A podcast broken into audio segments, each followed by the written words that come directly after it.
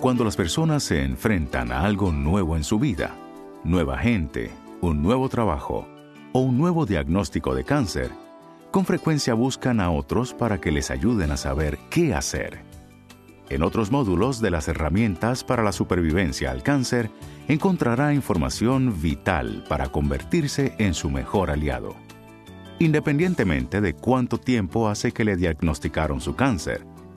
Sin embargo, las personas recién diagnosticadas tienen muchas preguntas, temas y necesidades que no están cubiertas en otros módulos.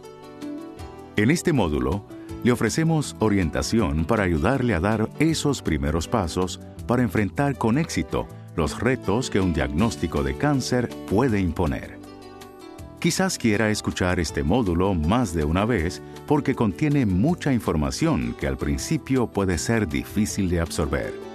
No se preocupe por escribir nombres, direcciones de Internet, títulos de libros u otros recursos mencionados todo está incluido en el folleto de recursos que viene con el programa Herramientas para la Supervivencia al Cáncer. Dicen las personas que cuando primero se enteran de que tienen cáncer, se les dificulta pensar con claridad. A la vez, tienen que tomar algunas de las decisiones más importantes. Las decisiones que usted tome ahora afectarán su cáncer y su vida cuando termine el tratamiento. Contar con buena información puede ser clave para tener poder y mantenerse en control. Carolina, enfermera de oncología y sobreviviente de cáncer, ha ayudado por muchos años a orientar a las personas con un nuevo diagnóstico de cáncer. Escuchemos cómo ella sugiere empezar con la búsqueda de información. Primero, déjeme decirle que sé que se puede sentir nervioso mientras oye parte de esta información. Esto es completamente normal. Es complicada y puede ser confusa. El equipo de atención médica para su cáncer puede contestar preguntas y aminorar cualquier confusión que usted pueda tener. Así que empecemos. Escuchará muchas palabras nuevas y el entender estas palabras facilitará bastante la comunicación. Usaré algunas de esas palabras y explicaré su significado a medida que avanzamos pero no tendremos tiempo para cubrir todas las palabras nuevas que escuchará. De manera que, y no me canso de repetirlo, pida explicación de cualquier palabra o término que no entienda. Nadie espera que usted de repente sepa todas estas cosas. En el folleto de recursos se incluye una lista de palabras y términos y su significado, y también en la sección llamada Palabras del Cáncer de la publicación de la Coalición Nacional de Supervivencia al Cáncer, titulada Trabajo en equipo, Guía del paciente de cáncer para hablar con el médico. El cáncer por lo general involucra un grupo de células cancerosas que se convierten en tumor. El tumor actúa como un parásito, robando sangre, oxígeno y nutrientes de las células normales. Las células cancerosas pueden diseminarse del tumor original a través de la corriente sanguínea y los nódulos linfáticos a otras partes del organismo en un proceso llamado metástasis. La palabra metástasis también se usa para hablar de un tumor secundario causado por este movimiento de células cancerosas. Es importante para usted saber el nombre exacto del tipo de cáncer que tiene, el cáncer es más que 100 diferentes enfermedades, cada una con una característica diferente. También es importante tener en cuenta que incluso si usted o yo tenemos el mismo diagnóstico, debido a la configuración de nuestro organismo, la historia clínica y el estado de salud actual, nuestra situación de cáncer sería diferente. Muchos cánceres se diagnostican después de que el médico toma una muestra de células de la superficie del tumor o realiza una biopsia para obtener una muestra pequeña de tejido de un supuesto bulto, lesión o tumor.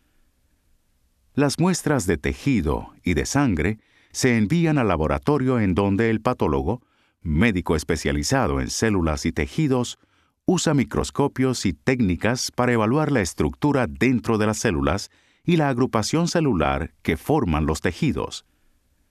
El doctor Gross, patólogo, explica su rol dentro del equipo de atención médica para el cáncer. Lo primero que hago es ver si la muestra contiene células cancerosas o muestra evidencia de cáncer. Busco signos que me digan en qué parte del organismo se ha iniciado el cáncer, el lugar de origen. Trato de evaluar cuán rápido están creciendo y dividiéndose las células y la probabilidad de que las células cancerosas se diseminen por fuera del lugar de origen. Algunas veces, el cirujano trata de extraer todo el tumor, como en el procedimiento llamado lumpectomía, que se usa para extraer cánceres pequeños de seno. En estos casos, otra parte de mi trabajo es chequear el tamaño del tumor y juzgar si se ha extraído o no todo el tumor. El criterio se basa en los márgenes tumorales, la distancia desde la punta del tejido que contiene el cáncer hasta el borde de la muestra completa de tejido. El margen tumoral le da a los médicos pautas para decidir cuál deberá ser el siguiente paso del tratamiento. Los márgenes tumorales muy pequeños indican la necesidad de cirugía adicional para extraer el tumor restante o de tratamientos posquirúrgicos tales como quimioterapia o radioterapia. Después del análisis, preparo un informe de patología que envío al médico. Este informe describe cómo se ven las células bajo el microscopio, en dónde creo que el cáncer ha empezado y mi opinión acerca de las maneras en que probablemente actúen estas células en el organismo del paciente. Por lo general, el primer informe del patólogo se entrega al médico informalmente, un rato después de que se estudia la biopsia o la muestra de sangre. Luego, el patólogo escribe un informe final, generalmente en un par de días. Algunas veces el patólogo no puede obtener toda la información que necesita y probablemente tenga que mandar las muestras de tejido a otro laboratorio donde se puedan realizar otras pruebas más especializadas. En esos casos, el informe del patólogo se puede demorar varias semanas. El informe de patología es la base de conversaciones importantes entre el paciente y el médico o enfermera. Carolina describe lo que esto involucra. Por lo general, el médico comentará el informe de patología con usted. Sin embargo, es común en clínicas especializadas que la enfermera hable con los pacientes acerca de los informes de patología. Independientemente de quién provee la información, lo que es importante es el nombre del cáncer, el grado y otros signos que puedan predecir el comportamiento del cáncer, algunas veces llamados indicadores del pronóstico, que el patólogo vio en el estudio de sus células. El tipo de cáncer es importante para determinar las opciones de tratamiento que hay. Los cánceres se nombran según el tipo de tejido involucrado. Los cánceres que se desarrollan de los tejidos que recubren los órganos internos se llaman carcinomas. Los cánceres que se originan en las glándulas se llaman adenocarcinomas. Los cánceres que se empiezan en los tejidos de los huesos, nervios, músculos o vasos sanguíneos se llaman sarcomas. El informe del patólogo incluye detalles sobre el grado del tumor, un término que indica cuán agresivo parece ser el cáncer.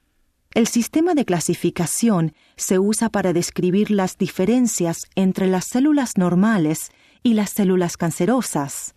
Bien diferenciado significa que las células cancerosas lucen y se comportan de una manera similar a las células normales, y se considera como un buen factor de pronóstico, un buen signo. Por otro lado, están los términos mal diferenciado y sin diferenciación, que indican que las células son muy diferentes de las normales. Estos, por lo general, son signos negativos del pronóstico. Algunas veces, la clasificación se da en números.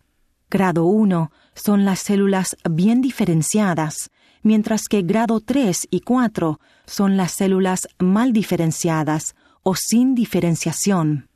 Los indicadores del pronóstico difieren entre las muchas formas de cáncer. Su valor está en las indicaciones que dan acerca de la manera como actúa el cáncer y cuáles tratamientos podrían ser más útiles. Por ejemplo, el estado de la hormona puede ser un dato de información vital. Algunas formas de cáncer están afectadas por hormonas, hormonas que pueden causar que el cáncer crezca más rápido o hormonas que disminuyen el proceso de crecimiento. Entre los cánceres que se pueden ver afectados por la presencia o ausencia de hormonas están el de seno, de ovario y de la próstata. Por consiguiente, para tratar estos cánceres se pueden hacer cambios en los niveles hormonales, o sea, manipulación hormonal. Hable con el médico o enfermera acerca de los indicadores del pronóstico valiosos en su forma de cáncer. Si tiene preguntas acerca del informe del patólogo o quiere saber qué significa algo en el informe para usted y para sus opciones de tratamiento, puede ser útil que hable con el patólogo. Quizás no sea muy común hacerlo, pero la mayoría de los patólogos ayudarán con gusto a usted y a su familia a entender la información que desea. Siempre recomiendo a los pacientes que pidan una copia del informe escrito, pero este informe inicial del patólogo es especialmente importante, provee la orientación de casi todo lo que sigue. Otra información que se recolecta para describir su cáncer incluye el estadio de su enfermedad, cuánto se ha diseminado el cáncer. La clasificación del estadio empieza con un examen físico y la historia clínica. Dependiendo del tipo de cáncer, puede incluir además análisis de sangre y de orina, rayos X y otros estudios como tomografías computarizadas, imágenes de resonancia magnética, sonograma, tomografía por emisión de positrones e imágenes de medicina nuclear. Los estadios del cáncer van de 0 o 1 a 4. Las categorías definen aún más los estadios. Los estadios definen en dónde se encuentra el cáncer dentro del sistema de clasificación TNM, esbozado en el folleto de recursos. Los cánceres que comienzan en la médula ósea y en el sistema linfático tienen sus propios términos de estadio y grado. Su pronóstico, la probabilidad estadística de lo que pasa con las personas con este diagnóstico, se determina analizando el tipo de cáncer, el grado y las características de las células cancerosas, el estadio de la enfermedad, el éxito de los tratamientos para esta clase de cáncer y su estado personal y clínico y cómo eso afectará qué tipos de tratamientos usted puede recibir. Pero tenga en cuenta que el pronóstico está basado en lo que ha pasado a todas las personas que tienen esta enfermedad y no necesariamente lo que le pasará a usted. La atención médica para el cáncer involucra a muchas personas con una serie de conocimientos y habilidades.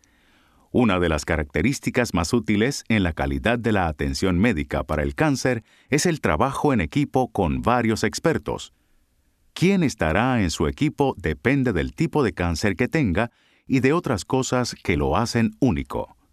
Pero en general, los miembros del equipo son usted al centro del equipo, sabiendo que tiene la última palabra para la toma de decisiones y opciones. Los mejores médicos que pueda encontrar, entre ellos oncólogos clínicos y de radiación, radiólogos, patólogos y cirujanos, médicos inteligentes, actualizados y expertos, personas en las que usted confía y con las que puede hablar. Otros profesionales del cuidado de la salud, eruditos y expertos a medida que sean necesarios tales como enfermeras de oncología, trabajadores sociales de oncología, farmacéutas clínicos de oncología, dietistas, terapeutas físicos y ocupacionales, el clero y psicólogos o psiquiatras. Dado que la moderna atención médica para el cáncer es tan compleja e involucra a tantos expertos, lo mejor es designar a un miembro del equipo para que sea la persona que coordine su atención médica. Dependiendo de su tipo de cáncer, esta persona puede ser un cirujano, un oncólogo clínico, su médico de cabecera o una enfermera especializada. Por lo general, para seleccionar el equipo se empieza por escoger el profesional de salud que asumirá la responsabilidad principal de coordinar su atención médica. Este coordinador le ayuda a programar las consultas con los médicos especialistas y los proveedores de cuidados complementarios. Las personas que trabajan con el médico o enfermera que coordina su cuidado recolectarán y mantendrán sus registros médicos. Otras personas que trabajan con su médico tales como enfermeras, trabajadores sociales, recepcionistas, consejeros financieros y técnicos de laboratorio y farmacia, jugarán también un papel importante en su atención médica. En términos de escoger los médicos para el equipo, yo sugiero que piense seriamente en lo que verdaderamente es importante para usted. ¿Qué es realmente esencial? ¿Qué es importante pero negociable? ¿Qué le gustaría pero podría prescindir de ello? Por ejemplo, ¿cuán importante es el método clínico del médico? Si tiene que escoger, ¿qué es más importante? ¿La destreza del cirujano o su método clínico? Son opciones muy personales. Una de las primeras consideraciones para la escogencia del médico es dónde vive usted. Si vive en una comunidad pequeña o rural, sus opciones pueden estar limitadas, a no ser que esté dispuesto a viajar para recibir la atención médica. Las personas que viven en comunidades suburbanas y pequeñas también podrían tener acceso limitado a los expertos en el cuidado del cáncer y a la moderna tecnología. En estas situaciones, es vital que usted esté seguro de que el médico local está capacitado y puede brindarle la atención médica que usted necesita. Independientemente de donde usted viva, hay algunos asuntos que deben tener prioridad al escoger el médico. Primero, las credenciales básicas son cruciales. La mayoría de los hospitales y centros de cáncer ofrecen información acerca de su personal en folletos y en sus propios sitios web. En el Directorio de Especialistas Médicos y en el Directorio Americano de Medicina puede encontrar información sobre los estudios y práctica del médico. Estos directorios se encuentran generalmente en las bibliotecas locales. La certificación en una especialidad significa que el médico tiene capacitación y experiencia en esa área de especialidad. También hay sitios web como healthgrades.com que califica los hospitales, médicos, planes de salud y hogares para ancianos y cobran una tarifa que les permite a las personas obtener acceso a esa información. Las herramientas en Internet de organizaciones profesionales también ofrecen información acerca de sus miembros y ayudan a los usuarios a encontrar especialistas médicos. En el folleto de recursos aparecen algunas de las direcciones de estos sitios web. La capacidad y experiencia del médico son datos importantes de información. La Junta Médica Estatal puede darle acceso a los archivos de demandas contra los médicos e instancias en las que se les ha revocado la licencia médica. Es ok preguntar sobre la experiencia del médico. ¿Cuántas veces han hecho este tipo de cirugía? usado este tipo de equipo? ¿Usado este tipo de tratamiento? ¿Cuáles fueron los resultados? ¿Podría usted hablar con una enfermera o trabajador social que trabaje con el médico? ¿Podría usted hablar con otros pacientes que tienen el mismo médico? Asegúrese de que el médico que escoge esté en su plan de seguro. Los planes de seguro y las organizaciones de cuidados de salud administrados cubren, por lo general, solamente los servicios de un grupo selecto de médicos y centros de tratamiento. Usar otros médicos o centros pueden crearle problemas para el pago de su atención médica. Algunas veces, la cobertura por programas de derecho de prestaciones como Medicare y Medicaid pueden ser un problema porque no todos los médicos y centros de tratamiento aceptan pacientes con estos tipos de seguros solamente. Puede encontrar más información acerca del pago por los cuidados médicos en el módulo del programa Herramientas titulado Búsqueda de alternativas para pagar los cuidados. La otra noche me desperté con dolor de espalda. No sabía si tenía relación con mi cáncer de colon, con la quimio o si me había estirado un músculo haciendo yoga. Tenía diarrea y no sabía si el dolor de espalda podría causar eso también o si sería algo que comí. Había cambiado la dieta o, o sea que tal vez el dolor y la diarrea podría ser por las frutas y fibra que he estado comiendo. Sin embargo, estaba sentada en el baño pensando que el dolor era tan fuerte que debería llamar a alguien. Tenía miedo de que el dolor significara que el cáncer se había diseminado.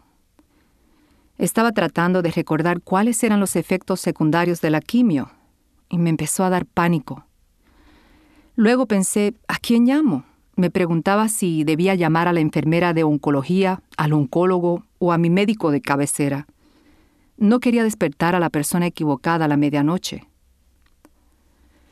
Terminé tomando algo para el dolor y llamé a la enfermera al día siguiente a primera hora.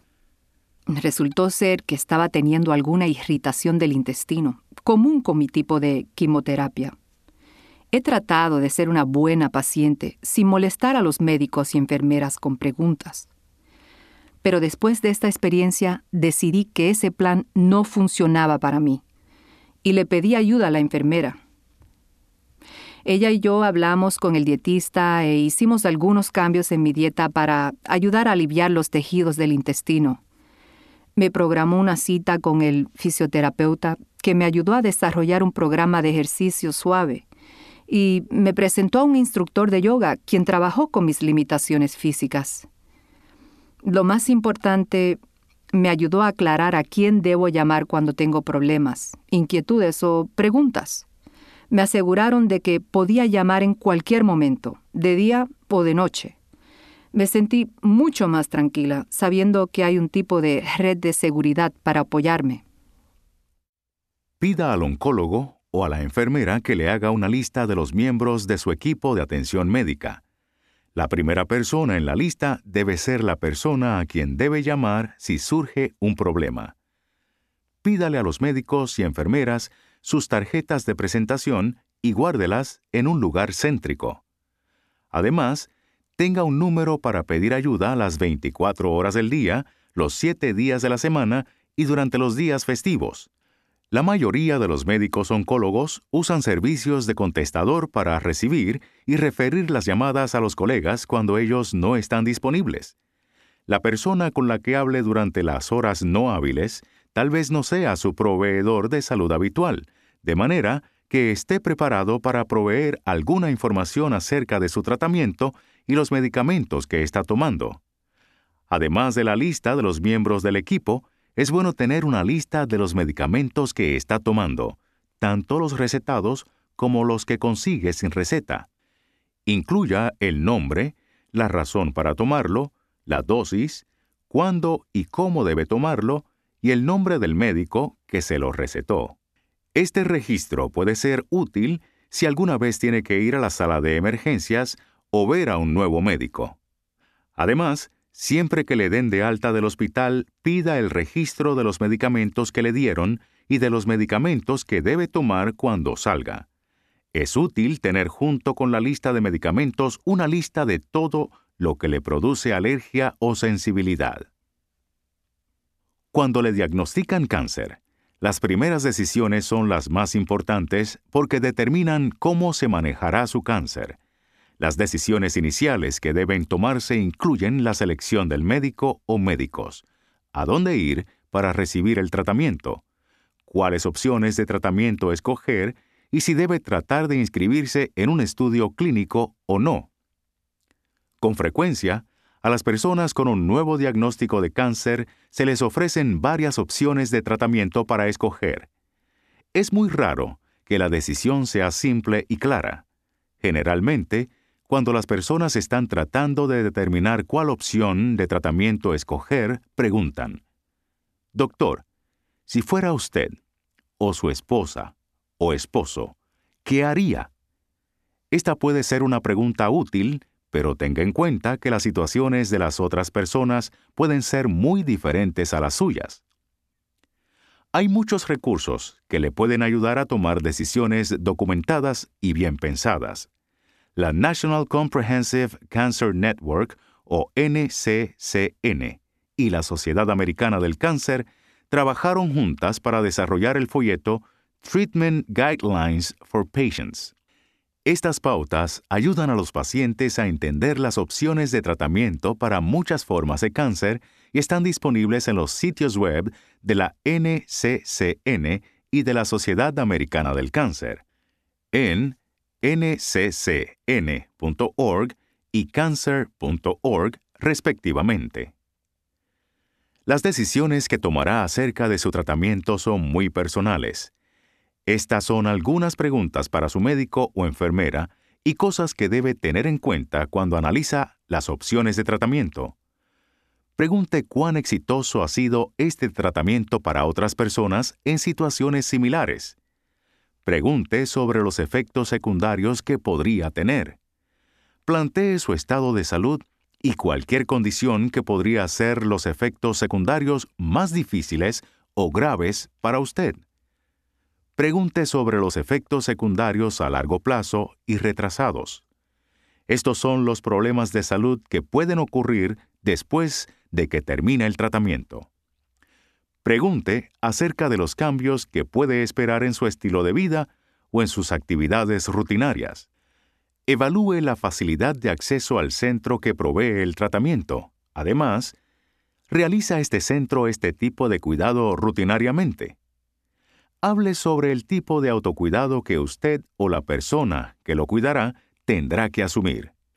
Hable con el médico, la enfermera, el trabajador social, el consejero financiero o la persona encargada de los beneficios de la Organización de Cuidados de Salud administrados acerca de qué esperar en términos de cobertura de seguro y de los pagos por los cuales podría ser responsable. Los miembros de su equipo de atención médica para el cáncer pueden ayudarle durante el proceso de toma de decisiones. El módulo del programa de herramientas titulado Toma de Decisiones incluye más orientación. Además, varios sitios web de tipos específicos de cáncer ofrecen herramientas de apoyo para la decisión sobre el tratamiento. Estos se encuentran en el folleto de recursos. Me llamo Marta y soy una trabajadora social de oncología. Probablemente encontrará una trabajadora social como yo, con especial interés y capacidad para trabajar con pacientes y sobrevivientes de cáncer, en los centros de cáncer y en hospitales universitarios. Me involucro con los pacientes y las familias durante cualquier fase del cuidado del cáncer, pero por lo general me involucro en conversaciones tempranas con pacientes nuevos tratando de decidir dónde recibir tratamiento. La decisión de a dónde ir para recibir tratamiento puede ser fácil si usted decide ir al consultorio o clínica que usa el médico que usted eligió, o que decida el plan de seguro. La decisión de a dónde ir puede ser más difícil cuando hay muchos lugares en donde puede recibir atención médica. El consultorio del oncólogo, el centro donde prestan servicio de radioterapia, un centro comunitario para el tratamiento del cáncer, o un centro de cáncer que forma parte del hospital universitario. Hablemos ahora de una segunda opinión. La segunda opinión puede ser una parte importante de la toma de decisiones documentadas acerca del tratamiento y de dónde ir. No hay nada peor que tomar una decisión basada en muy poca información. Es importante saber que en cualquier momento usted puede pedir a los médicos una segunda opinión para clarificar o confirmar su diagnóstico de cáncer. Una segunda opinión puede ser útil también para confirmar el curso de tratamiento. Si el médico no quiere darle una referencia para una segunda opinión, usted puede programar una. La Fundación Blog, blogcancer.org, una organización sin fines de lucro, provee una lista de servicios multidisciplinarios de segunda opinión. La información de contacto se encuentra en el folleto de recursos. Una búsqueda por Internet de los términos segunda opinión y cáncer puede darle una lista de organizaciones que ofrecen servicios de una segunda opinión, muchas de las cuales proveen estos servicios gratis. Si el costo de obtener una segunda opinión es un factor, un trabajador social o asesor financiero tal vez pueda ayudarle. El módulo del programa de herramientas titulado Búsqueda de alternativas para pagar los cuidados también ofrece orientación para obtener los servicios que necesita. Aun si tiene que pagar de su bolsillo, una segunda opinión es importante porque puede ayudar a sentir seguridad en los médicos y en el plan de tratamiento que escogió. Sherry una secretaria ejecutiva nos cuenta lo importante que puede ser una segunda opinión. Estaba con mi mamá en la casa de mi infancia durante sus últimas semanas. Mientras estaba allí, noté esta cosa en mi labio que con todo el estrés que tenía, pensé que era simplemente una ampolla de fiebre. Después de que mamá murió y volvía a casa, la ampolla no había sanado. Entonces pedí una cita para consultar con un médico de cabecera perteneciente a mi organización de cuidados de salud administrados. Él me dijo que era un carcinoma de células basales y que debía sacarse inmediatamente. Me refirió a un dermatólogo que dijo lo mismo, y este a su vez me refirió a un cirujano plástico. Durante esa consulta, le pregunté al cirujano si tenía fotografías de personas que habían tenido este tipo de cirugía. Yo me preguntaba cómo iba a quedar después de que me operaran. Solo me decía que me vería diferente. Eso me sonó muy mal, pero ninguno de los médicos me ofreció otra opción.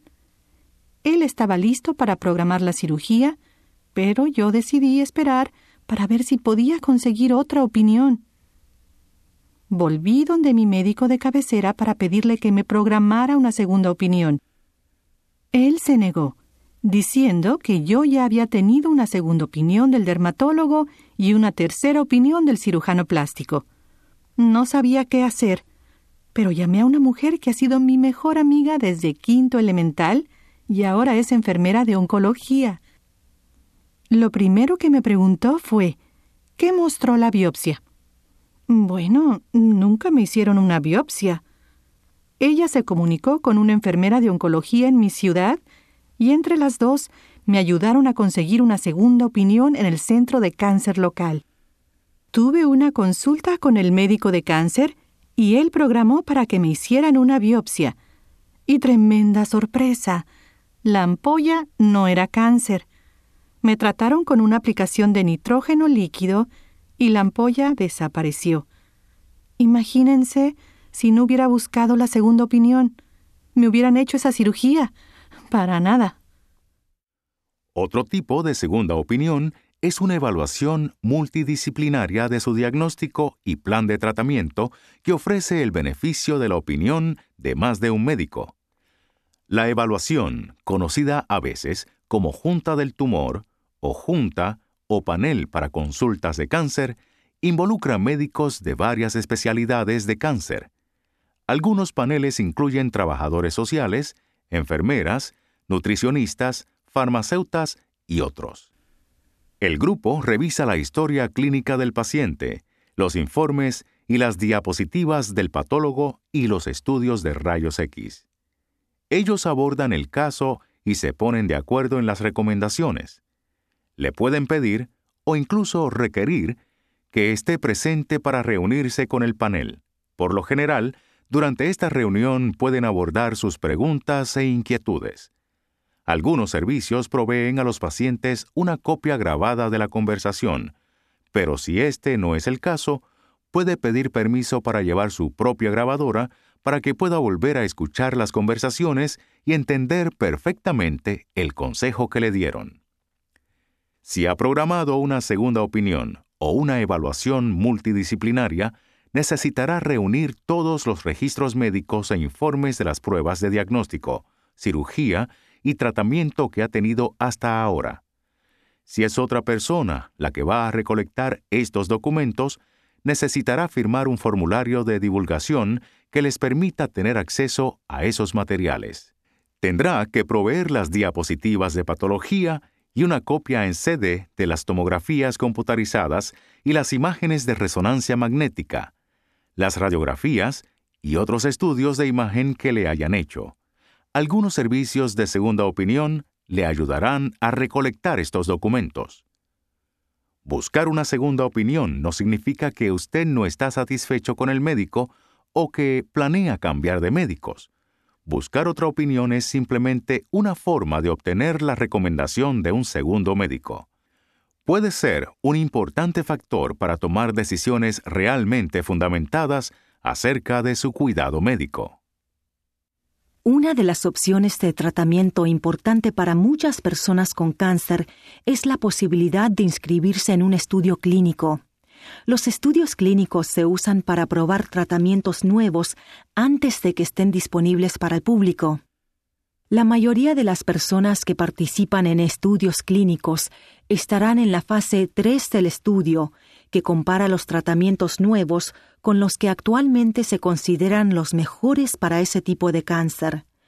Si se demuestra que el nuevo tratamiento es mejor que el actual, entonces la Administración de Alimentos y Medicamentos de los Estados Unidos, la FDA, puede aprobar el nuevo tratamiento para uso general, existe alguna confusión acerca de los estudios clínicos en fase 3.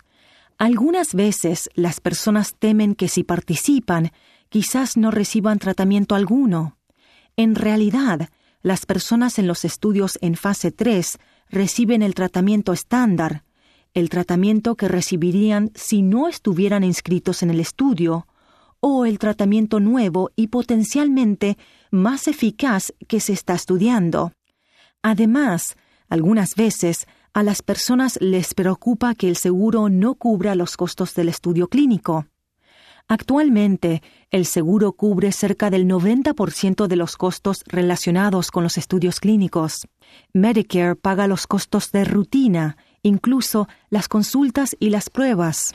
Los estudios demuestran que el costo de participar en un estudio clínico no es más que el de cualquier otro tratamiento de cáncer y añade el valor del acceso a lo último en tratamiento, atención médica de calidad y supervisión de su condición.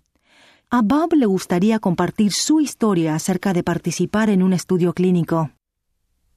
Mi esposa y yo estábamos felices de jubilarnos y pasamos cinco años viajando remolcando un tráiler de acople de quinta rueda. La pasamos muy bien, pero llegó un momento en que queríamos un lugar que pudiéramos volver a llamar hogar. Encontramos un lugar que nos gustó en un pueblo rural pequeño en Texas. Estaba trabajando en nuestra pequeña ferretería y un día un señor en la tienda dice, Bob, hoy se ve como amarillento. Lo dejé pasar sin pensarlo mucho, pero pronto otras personas lo notaron. Fui a ver al médico local. Traté con antibióticos, pero eso no funcionó. Entonces volví. Esta vez no hablé con el médico, hablé con la enfermera especialista. Ella se preocupó y me ordenó análisis de sangre. Para hacer la historia corta, me descubrieron que tenía cáncer del páncreas. Regresé a casa para pensar en las opciones de tratamiento que me habían dado los médicos locales. Realmente no sabía lo que todo eso significaba, pero el médico me dijo, Usted tiene uno de los peores cánceres que hay. Hmm. Me dijeron que tenía que tomar una decisión sobre el tratamiento inmediatamente. Mi esposa y yo hablamos del asunto y hablamos con nuestro hijo. Como éramos nuevos en esta zona, en este estado, no sabíamos qué recursos podríamos encontrar. Mi hijo entró a Internet y al siguiente día llamó y dijo, que papá vaya al Centro Integral de Cáncer. Y nos dio el número para el programa de autorreferencia del centro. Mi esposa llamó. También entró a Internet y sacó bastante información acerca del cáncer pancreático. Los vecinos estuvieron un poco desalentadores. Dijeron que sería muy difícil entrar al centro de cáncer. Entonces rezamos. Nos sentimos aliviados cuando el centro llamó justo dos días más tarde. Me dieron una cita para la siguiente semana. Me dijeron que recolectara mi registro médico. Así lo hicimos y nos fuimos. En el centro de cáncer me hicieron más análisis. Me hicieron cirugía y a los seis días estaba en casa. Una semana más tarde tuve una cita de seguimiento. En la sala de espera conocimos a otra pareja. El esposo había tenido la misma cirugía. Nos contaron del estudio clínico en el que él estaba. Habíamos leído un poco sobre estudios clínicos y el cirujano lo había mencionado antes de la cirugía, pero él no podía predecir si yo podría participar en el estudio sino hasta después de la cirugía. Después de conversar con esta pareja, decidimos participar en el estudio clínico si llenaba los requisitos. En el consultorio del médico me dieron toda clase de folletos e información acerca de lo que involucraba. Si llenaba los requisitos, lo quería hacer por la sencilla razón de que si esto beneficiaría a otras personas, yo quería estar involucrado. Si llenaba los requisitos. Para este estudio tenía que estar cerca del centro durante ocho semanas. No podíamos pagar un hotel o un apartamento, pero teníamos el trailer y lo pusimos en un sitio de camping cerca del centro. Recibí radiación cinco días a la semana más quimioterapia. Me debilité un poco, pero seguía haciendo todo tipo de cosas. Lavaba el camión, limpiaba el trailer.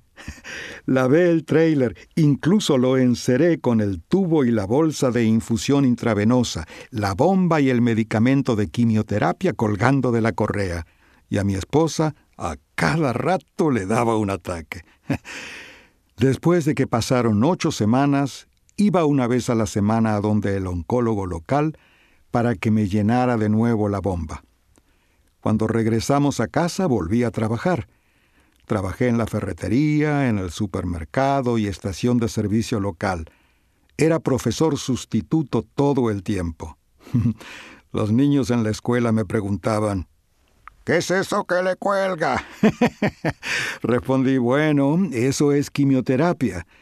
Y tuve que explicarles un poco. Y eso es todo, básicamente. Desde eso sale todo sano y limpio en los chequeos. Algunas veces me preguntan sobre las ventajas y las desventajas de participar en un estudio clínico. Yo quiero estar involucrado no simplemente para aumentar mi probabilidad de vivir más, pero también a través de este estudio, otros se beneficiarán. Y la parte negativa, en mi caso, duré ocho semanas seguidas de tratamiento sin parar. Entonces, el lado negativo podrían ser los efectos secundarios que tal vez tenga que soportar. Sin embargo, ha sido una bendición haber encontrado el centro de cáncer, el médico y el estudio clínico. Los recursos para los estudios clínicos aparecen en el folleto de recursos. Puede también obtener información sobre los estudios clínicos de su equipo de atención médica para el cáncer. Algunos sitios web ofrecen servicios para encontrar estudios clínicos adecuados. El sitio web de la Coalition of National Cancer Cooperative Groups cancertrialshelp.org ofrece las herramientas para el paciente y la persona que se encarga de cuidarlo, un paquete con información práctica y publicaciones que usted puede usar para aprender sobre los estudios clínicos. Ofrece además trialcheck.org, el motor de búsqueda y una base de datos para los estudios clínicos de cáncer. También puede buscar estudios clínicos en los sitios web de organizaciones defensoras que ayudan a las personas con el tipo de cáncer específico que usted tiene. Nadie debe participar en un estudio clínico sin tener pleno conocimiento de lo que involucra. Si le sugieren que se inscriba en un estudio clínico, le deben dar información completa sobre el estudio y tiempo suficiente para tomar su decisión. Antes de inscribirse formalmente, le darán un formulario que explica los objetivos y los riesgos y beneficios del estudio, así como sus derechos y responsabilidades como participante. Un derecho importante es que usted se puede retirar del estudio en cualquier momento. Debe leer detenidamente el formulario y obtener respuestas a sus preguntas antes de firmar aceptando que está dispuesto a participar. En el folleto de recursos aparecen ejemplos de preguntas para el médico si está pensando participar en un estudio clínico. Como parte de la toma de decisiones sobre el tratamiento, tal vez encuentre útil recolectar y organizar su registro médico, empezando tan pronto pueda después del diagnóstico. Obtener estos registros más tarde es posible, pero puede ser más difícil. Las leyes estatales que permiten a las personas ver los registros médicos varían, y no siempre es fácil conseguir copias para sus archivos. Y las tarifas por las copias pueden ser altas. El Health Privacy Project provee información sobre las leyes estatales y puede accederse por teléfono 202-687-0880 o por Internet en healthprivacy.org. La forma más fácil de conseguir copias de su registro es pidiendo las copias de los resultados de las pruebas cuando usted habla con el médico o la enfermera. Las copias de las radiografías, las tomografías computarizadas, las imágenes de resonancia magnética y las tomografías por emisión de positrones pueden también colocarse en un CD. Al mantener todos sus registros en un solo lugar, los tendrá listos para compartir con otros proveedores de atención médica que quiera consultar en el futuro. Muchos programas de cáncer usan navegantes para ayudar a las personas con cáncer a identificar los recursos necesarios. Algunos navegantes son personas laicas, otros son enfermeras o trabajadores sociales. Se encuentran en una variedad de áreas especializadas del cáncer, pero especialmente en aquellas áreas en donde el diagnóstico y la planeación del tratamiento son muy complejos, como los programas para cáncer de seno, próstata y colon. En estos casos, la enfermera navegante trabaja con varios médicos para ayudar a los pacientes recién diagnosticados a aprender sobre su diagnóstico y a entender los informes de patología y las opciones de tratamiento sugeridas. Las enfermeras y los trabajadores sociales navegantes generalmente ayudan a programar las consultas para una segunda opinión y referencias a otros recursos disponibles, incluso aquellos dentro de la comunidad local. Pregunte si su centro de cáncer o un centro local de recursos para el cáncer tiene un navegante y en caso positivo, pida una cita con él o ella o alguien con un trabajo similar. Hable sobre sus necesidades, las preguntas que tiene y cómo el navegante podría ayudarle. Nunca me olvidaré de ese día, una semana antes de la cirugía programada. Recibí una llamada de la oficina administrativa del hospital. El asesor financiero me llamó para decirme del deducible y de los gastos de mi bolsillo que tendría que pagar cuando me registrara en el hospital. ¡Qué sorpresa! No tenía idea de que mi deducible fuera tan grande. Después supe que mi cobertura había cambiado al principio del año. Creo que no leí todo el papeleo que mi empleador me mandó. Mi cobertura en general bajó del 90 al 75%. Después de esa llamada, me puse a leer mi póliza de seguro. Mi diagnóstico no hubiera podido llegar en un peor momento. Bueno, no hay un buen momento, lo sé, pero mi situación era especialmente difícil.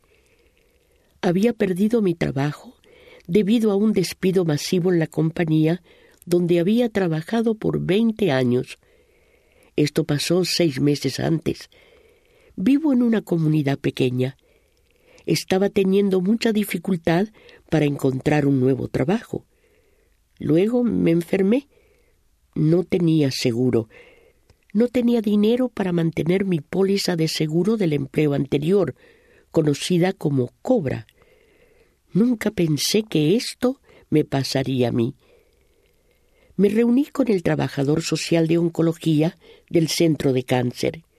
Fue muy amable Aprendí sobre la discapacidad y el seguro para discapacidad. También me enteré de que mi estado tiene un plan de seguro para catástrofes. Tuve suerte. Pude conseguir algo de ayuda. Cuando le han diagnosticado cáncer y está mirando las opciones de tratamiento, conocer su póliza de seguro puede ayudarle a evitar frustraciones y sorpresas.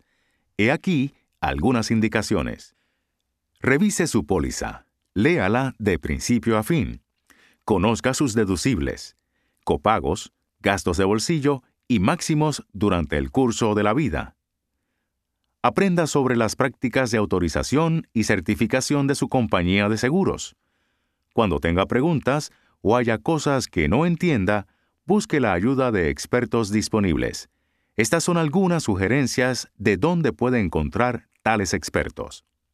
El personal de recursos humanos en el trabajo, los asesores financieros de su centro de tratamiento médico, los representantes de servicio al cliente de su compañía de seguros, los trabajadores sociales o administradores de casos del hospital o centro de tratamiento y las líneas directas de Medicare que aparecen en el folleto de recursos.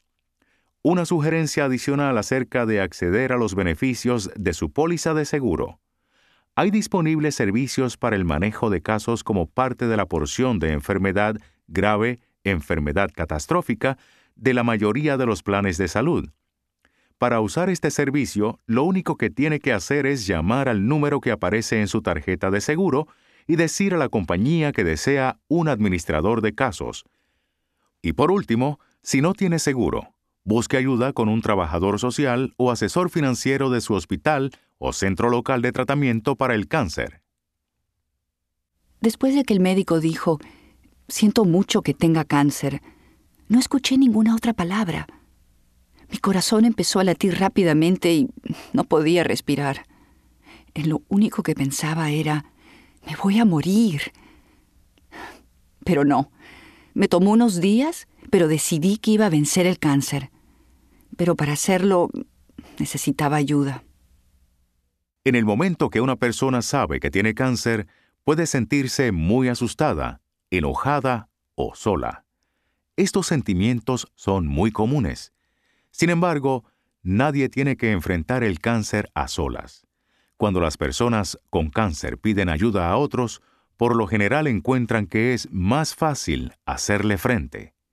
Escuchemos cómo Pam encontró ayuda y apoyo en su comunidad.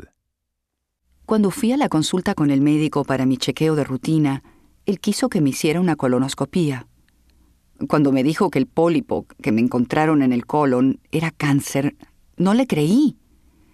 Me dijo que tenía que consultar con un cirujano, y el cirujano dijo que tenía que sacar parte del colon. Después de la cirugía, el cirujano me dijo que necesitaba un oncólogo. Mi cáncer se había esparcido a dos ganglios linfáticos y necesitaría quimioterapia. Cuando escuché quimioterapia, lo único que pensé fue en lo enfermo que había estado mi padre cuando recibió quimioterapia para el cáncer de pulmón. Eso realmente me asustó. Mientras estaba todavía en el hospital, Marta, una trabajadora social de oncología, vino a verme. Me ayudó a entender que mi miedo y enojo eran normales. Juntas, creamos una lista de recursos disponibles en nuestra comunidad que podrían ayudarme. Nunca he sido de pedir ayuda, de manera que necesité este empujoncito para pedirla. Marta me explicó que mis familiares y amigos desearán ayudar, pero quizás también necesiten ideas sobre lo que yo necesitaré y lo que ellos pueden hacer. Conocer qué recursos hay disponibles puede ser muy útil. Para ayudarle a crear su propia lista, Marta comparte la lista de recursos que ella y Pam crearon. La familia es como usted la defina. Puede incluir el cónyuge o la pareja, hermanos, hijos, padres, abuelos, tíos, tías, primos y amigos. Otros amigos pueden incluir los compañeros de trabajo, las personas de su comunidad religiosa o iglesia y sus vecinos. Estas son personas que lo quieren y lo apoyan.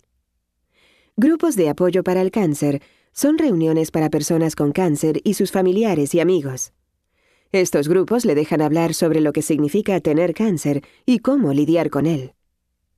Existen tipos diferentes de grupos de apoyo, en persona, por teléfono y por Internet.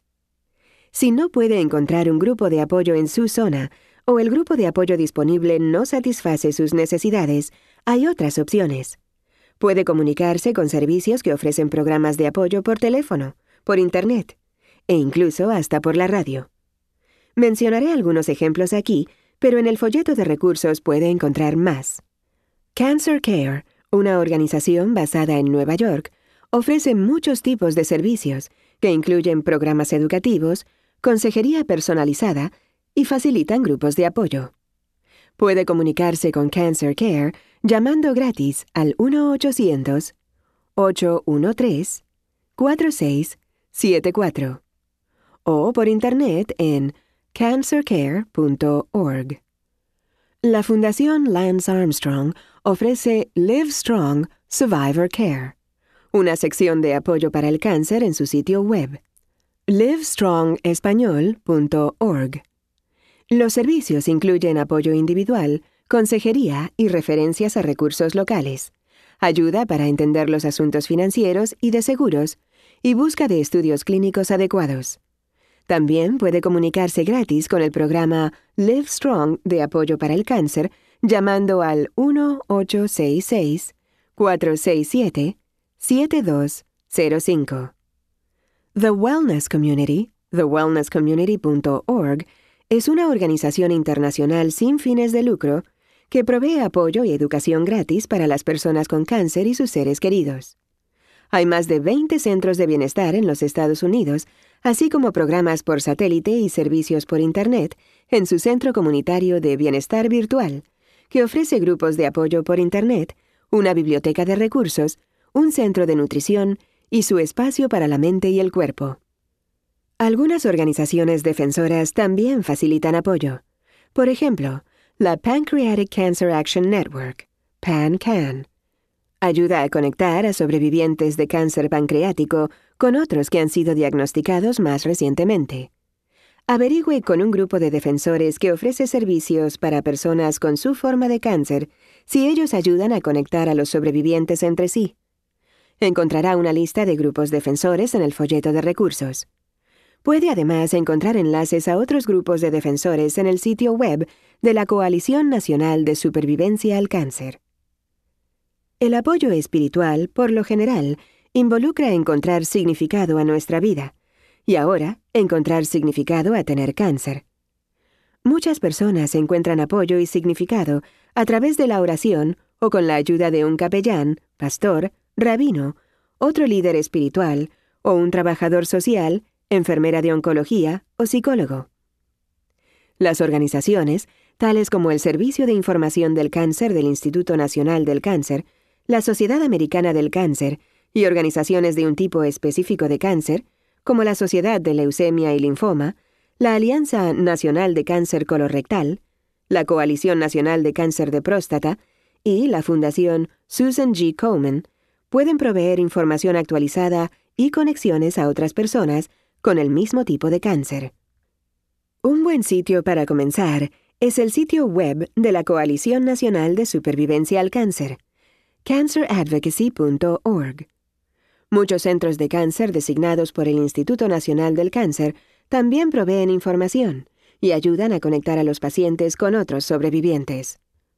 Otra lista que Pam y yo hicimos incluye ideas sobre las maneras en que la familia y los amigos podrían ayudar. De este modo, cuando las personas preguntan qué pueden hacer, ya hay una lista hecha de la cual pueden escoger. Usualmente sugiero que se le pida a una persona dentro de su círculo de amigos y familiares que sea la persona principal de contacto y encargada de la lista. Esto resultó una magnífica idea. Tener esta lista eliminó bastante confusión. Y lo más importante, creo que ayudó a repartir las tareas que debían hacerse de una forma más equitativa para todos. De esa manera, nadie se sintió sobrecargado y yo me sentí mejor sabiendo que no se nos iban a olvidar las cosas. Estas son algunas de las cosas que puse en la lista. Recoger a los niños del colegio los días que tengo tratamiento. Llevar a mi hijo a entrenamiento de fútbol y a mi hija a clase de baile. Colocar mi nombre en la lista de peticiones en su iglesia. Preparar una comida para mi familia y traerla en recipientes desechables. Visitar para tomar un café, compartir historias y reír pero llamar antes de la visita. Ayudar con la limpieza de la casa o el trabajo del jardín cuando mi esposo está fuera de la ciudad. Enviar una tarjeta o carta. Llevarme a la cita del médico o el tratamiento si mi esposo está trabajando. Han pasado varios meses desde que supe que tenía cáncer. Empecé a asistir a los grupos de apoyo y ha sido muy útil escuchar a otros hablar de sus temores poder hablar de mi experiencia y encontrar apoyo y esperanza. También fui a un retiro de un fin de semana para personas con cáncer. Fue increíble descubrir que tantas otras personas estaban atravesando por las mismas cosas físicas y emocionales que yo. Las reuniones del grupo de apoyo y el retiro me ayudaron a darme cuenta de que no estoy sola y me dieron muchas ideas nuevas para lidiar con mi cáncer y el tratamiento de una manera muy simple y práctica. También puse a trabajar mi lista de ayuda. Al principio me costó trabajo aceptar ayuda, pero la lista me lo facilitó. También pienso que lo hizo más fácil para mis amigos. Pude notar que apreciaban las sugerencias y yo estoy muy agradecida por su ayuda. Después de mi diagnóstico, era difícil pronunciar la palabra cáncer. Yo quería contarles a mi familia y a los amigos que sabían que me habían hecho una biopsia. Cuando los llamé, les dije, sucedió lo que temíamos. Inmediatamente entendieron lo que yo quería decir. Anunciar buenas noticias es sencillo, pero compartir las malas noticias es difícil. Está bien esperar un poco hasta que esté listo para decírselo a otros. Y es su decisión a quién decírselo y cuánta información compartir. El módulo del programa Herramientas para la Supervivencia al Cáncer titulado Comunicación incluye muchas sugerencias para mejorar la comunicación que pueden ser útiles tanto ahora como más adelante. Marta comparte sus pensamientos sobre hablar con otros acerca de su cáncer. Puede ser difícil decidir a quién contarle y qué contarle. Si esto le sucede a usted, hágase esta pregunta. Me gustaría saber si alguien de mi familia o uno de mis amigos cercanos ha sido diagnosticado con cáncer. Esto le podría ayudar a decidir a quién contarle. Con frecuencia, las personas están curiosas sobre los siguientes pasos. ¿Le harán radiación? ¿Quimioterapia? ¿Ambas? Quizás se pregunten dónde y cuándo le harán la cirugía. Si el momento es adecuado para usted, contésteles las preguntas lo mejor que pueda, pero tenga en cuenta que no lo sé ahora o todavía estoy muy conmocionado como para pensar en eso, son también respuestas aceptables. Y por supuesto, habrá personas que hagan preguntas, pero con las cuales usted no se siente obligado a responder. Las personas que se preocupan por su bienestar respetarán una respuesta como, ¿sabe Greg? Realmente aprecio su preocupación, pero en este momento no estoy listo para hablar de esto. Se lo diré cuando esté listo. Contarle a mi familia, mis amigos y mis compañeros de trabajo sobre mi diagnóstico y el tratamiento programado no fue tan difícil como pensé, pero sostener las llamadas de los amigos y familiares que querían saber cómo estaba fue realmente agotador. Mi amiga Jan ofreció enviar correos electrónicos una vez a la semana para mantener a todos enterados e incluir también fotografías si yo quería. Aceptar el ofrecimiento de Jan fue una gran decisión. Una vez a la semana la actualizaba de cómo me sentía, cómo iba el tratamiento, las subidas y las bajadas y cualquier otra cosa que yo quisiera compartir. Luego, Jan enviaba el siguiente capítulo de mi travesía con cáncer a todas las personas de la lista. La mayoría de las familias encuentran que mostrarse honesto y abierto acerca de su cáncer y sus sentimientos les ayuda a manejar los cambios que se presentan. Contarles a los niños acerca de su cáncer es otro aspecto del cáncer que no es fácil para muchas personas. Por supuesto, la edad de los niños hace gran diferencia, aun cuando incluso los jóvenes pueden sentirse perturbados por la noticia de que uno de los padres tiene cáncer. El folleto del Instituto Nacional del Cáncer titulado When Somebody in Your Family Has Cancer provee pautas y sugerencias que pueden ayudar a las familias a lidiar con la enfermedad de un ser querido. Asimismo, la Sociedad Americana de Oncología Clínica tiene un sitio web dedicado a las necesidades de los pacientes, los sobrevivientes y sus familias, el sitio The People Living with Cancer, que también ofrece información educativa, orientación y apoyo para las personas afectadas por el cáncer. Un recurso que uso mucho es el libro When a Parent Has Cancer, de la doctora Wendy Harpham, una sobreviviente de cáncer, esposa y madre de tres hijos pequeños.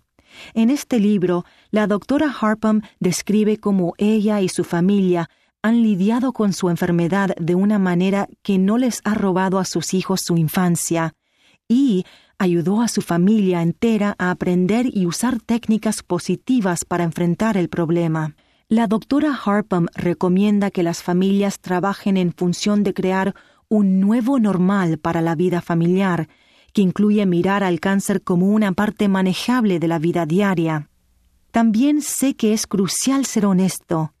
Cuénteles a los niños que tiene una enfermedad grave y que los médicos y enfermeras están tratando de que usted se recupere. Dependiendo de su situación, tal vez sea justo hablar con honestidad acerca de la posibilidad de morir. Dé a los niños tiempo para hacer preguntas y expresar sus sentimientos y temores. Asegúrese de decirles a los niños que las necesidades básicas de ellos siempre estarán cubiertas. Además, los niños deben saber que ellos no hicieron nada que le causara su cáncer. Comparta libros acerca del cáncer que estén escritos para niños. A medida que el tiempo pasa y más familias afrontan el cáncer, aparecerán más libros. El personal de servicios al cliente de las librerías y los bibliotecarios tienen por lo general información sobre libros nuevos y útiles. Los niños deben saber que aunque las cosas son diferentes, su amor por ellos no ha cambiado. Además, es importante dejarles saber a otros adultos en la vida de sus hijos sobre su cáncer, maestros, entrenadores, vecinos y padres de los amigos de sus hijos. De esa manera, esos adultos pueden estar más preparados para escuchar y ayudar con las inquietudes que el niño les presente o comparta con sus amigos. Todos los niños, pero especialmente los adolescentes, deben seguir pasando tiempo con sus amigos y participando de las actividades cotidianas. A los adolescentes se les debe decir tanto como ellos quieran saber acerca de su diagnóstico, tratamiento y pronóstico. Una buena respuesta para la pregunta ¿te vas a morir? es espero que no. Estoy recibiendo tratamiento y haciendo todo lo que puedo hacer para recuperarme. Motívelos a hablar de lo que sienten y de lo que les preocupa.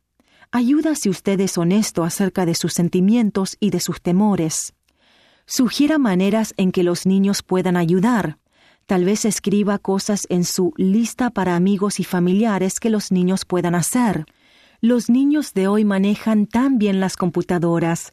Pedirles que le ayuden a compartir sus noticias por correo electrónico o que le creen y mantenga su blog puede ser una buena manera para ellos de ayudarle a aliviar sus cargas diarias.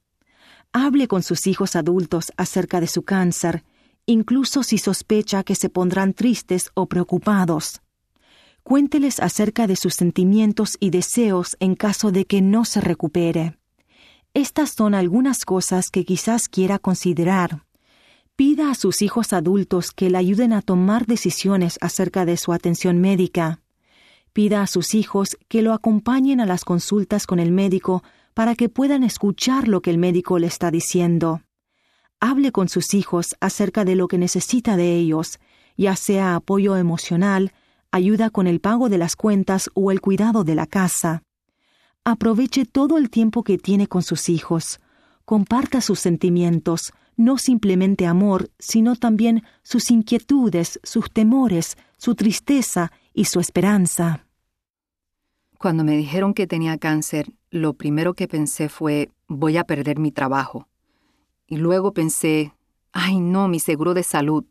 Acababa de empezar mi trabajo hacía cuatro meses y no sabía cómo mi jefe reaccionaría a la noticia de que quizás necesitara tiempo libre. ¿Cuándo, cómo y qué decirle a su empleador es una decisión personal? Antes de hablar con él o ella, pregúntele al médico cómo afectará el tratamiento y la recuperación su capacidad de hacer el trabajo, incluso si necesitará tomar tiempo libre y si puede y cuándo anticipar que va a regresar a su estado de trabajo antes del cáncer.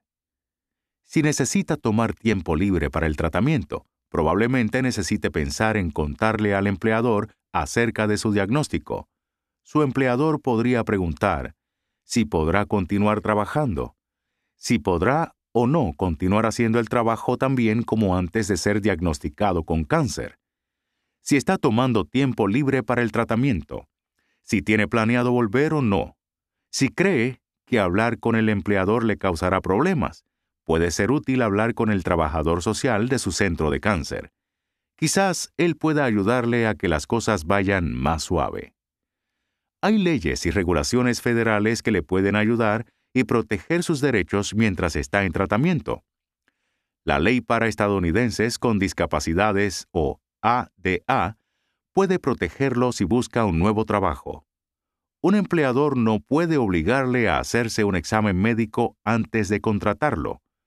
Después de contratarlo, pueden hacer preguntas médicas solamente si están relacionadas con su capacidad para realizar el trabajo.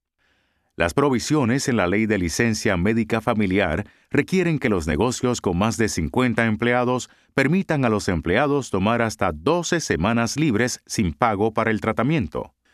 La mayoría de los empleadores tratan de trabajar en función de los tratamientos de sus empleados. Sin embargo, es buena idea llevar registro de las conversaciones con su empleador y con las personas en la Oficina de Recursos Humanos o Prestaciones. Además, mantenga copias de las revisiones de desempeño, memos y cartas relacionadas con su empleo. Si considera que lo están tratando de una manera injusta en el trabajo, hay disponible asistencia legal. La publicación de NCCS, titulada Sus derechos laborales como sobreviviente de cáncer, pautas y opciones para considerar, disponible gratis, repasa los derechos legales, las formas de evitar la discriminación, las leyes sobre discriminación y el cumplimiento de los derechos legales. La información para pedirlo se encuentra en el folleto de recursos. Aun cuando parece muy temprano para que usted esté pensando acerca de su vida después del tratamiento y la supervivencia a largo plazo, ahora puede ser un buen momento para empezar a organizar su plan de atención médica como sobreviviente. Este plan debe tener los resultados de las pruebas del diagnóstico y la información sobre el cáncer y el tratamiento que se usó. Con el tiempo, deberá listar los efectos secundarios inmediatos y duraderos que tuvo y una lista de planes para el cuidado de seguimiento. Se debe listar la información de contacto en caso de que surjan preguntas sobre el curso del tratamiento, junto con la información de contacto del médico que administró su atención médica. Debe estar familiarizado con los efectos del tratamiento a largo plazo conocidos, signos y síntomas de los cuales debe estar pendiente y saber a quién contactar en caso de que se presenten. Dependiendo de sus necesidades específicas, su plan de atención médica como sobreviviente puede además incluir referencias a un especialista de fertilidad, terapeuta sexual, asesor genético o psiquiatra o psicólogo especializado en trabajar con sobrevivientes de cáncer. Los asesores financieros, la información del seguro y especialistas en la planificación de los bienes pueden ser útiles en su situación en particular. Con el tiempo, su plan de atención médica deberá incluir también recursos que le ayuden a adoptar cambios para un estilo de vida más saludable, tales como recursos comunitarios para mantenerse en forma, programas de ejercicio y de reducción del estrés, asesoría sobre nutrición y programas para dejar de fumar diseñados para los sobrevivientes de cáncer. Averigüe con su equipo de atención médica para el cáncer, con el fisioterapeuta, la Oficina de la Sociedad Americana del Cáncer o su grupo de apoyo, la YMCA, el gimnasio o los estudios para yoga o pilates sobre información acerca de programas que podría usar. Una búsqueda por Internet podría también localizar programas en su zona. El desarrollo de los planes de atención médica para los sobrevivientes es algo nuevo.